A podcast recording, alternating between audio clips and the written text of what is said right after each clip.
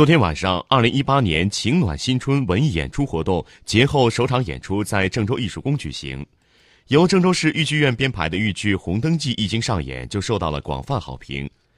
在接下来的几天中，豫剧《琵琶记》《花木兰》以及综艺演出专场等将一一上演，为群众带来一场文化大餐。在郑州艺术宫前来观看豫剧《红灯记》的市民们坐满了整个剧场，伴随着演员们精彩的表演，大家阵阵叫好。不少市民表示，情暖新春文艺演出活动演员水平高，演出质量好，是大家不可或缺的文化大餐。感觉挺好的吧？都是情暖新春的专场吗？都是为广大郑州市民提供了这个便利，因为他们都是专业演员嘛，专业方面就没话可说了，都非常好的。挺好的，非常贴近那个民情，符合老百姓的那种心态。演员们演。非常的好，然后也很投入，观众看到也非常开心。据了解，在二月二十三、二十四、二十五三天，郑州市豫剧院还将在下午两点半和晚上七点半，在郑州艺术宫为广大市民带来《红灯记》《琵琶记》《花木兰》豫剧专场演出。演出汇聚了张艳萍、任三印、黄海生、连德志等众多国家一级演员，相信会给观众带带来不同观看感受。郑州市豫剧团团长高新军：《红灯记》